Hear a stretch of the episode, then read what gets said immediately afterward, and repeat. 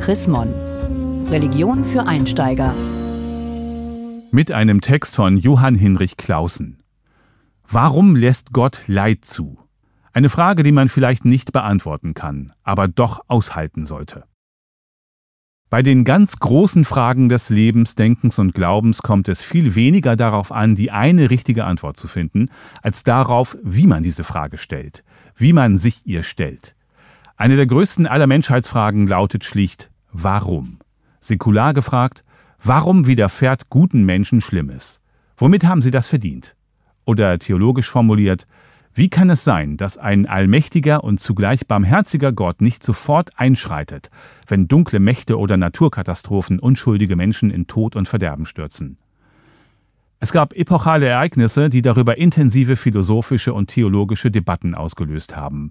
Das Erdbeben von Lissabon 1755, die Shoah und jetzt die Corona-Pandemie. Nicht nur namhafte Intellektuelle, zahllos viele Menschen haben sich den Kopf darüber zerbrochen. Warum ist mir dieses Unglück geschehen? Ist da kein Gott, der mir helfen will und kann? Nun gibt es zwei Versuche, abschließend darauf zu antworten. Der atheistische Versuch. Auf der Welt geschieht viel Schlimmes. Wenn Gott allmächtig sein soll, muss er böse sein. Wenn er aber gut sein soll, kann er nicht zugleich allmächtig sein. Folglich ist die Vorstellung eines allmächtigen und guten Gottes absurd.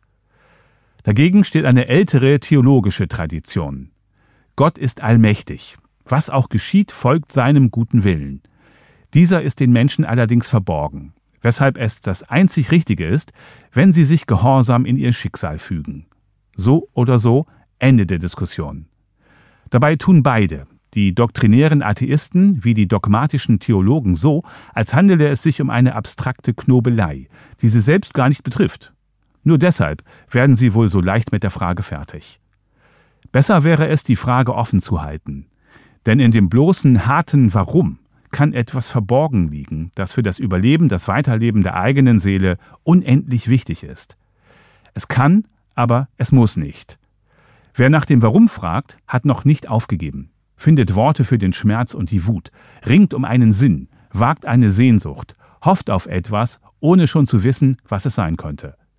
So zu fragen, führt aus der Erstarrung in eine Bewegung, es muss nicht, aber es kann dann vieles Raum und Ausdruck finden. Zorn und Stille, Warten und Protest, Weinen und Hoffen, Hass und Liebe, Nachdenken und Meditieren. Bei jeder und jedem auf eine ganz eigene Weise. Die Frage nach dem Warum zielt nicht auf die eine theologische Antwort, sondern auf viele unterschiedliche Glaubenserfahrungen. Deshalb nimmt sie in der Bibel, die ja ein Erfahrungs- und kein Lehrbuch ist, so großen Raum ein. Mein Gott, mein Gott, warum hast du mich verlassen? Ich schreie, aber meine Hilfe ist ferne.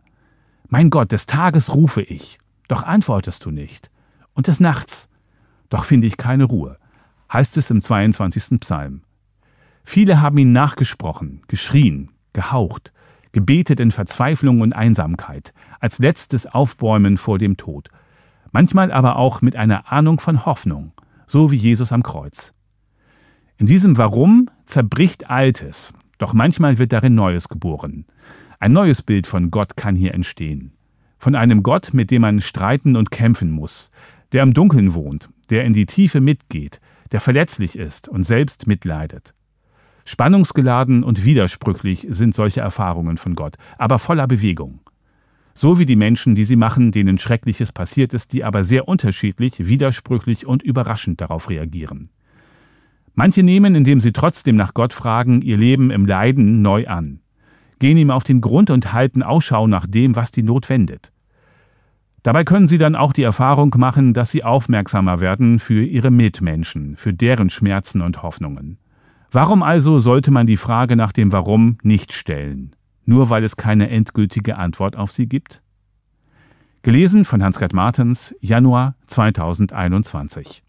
Mehr Informationen unter www.chrismon.de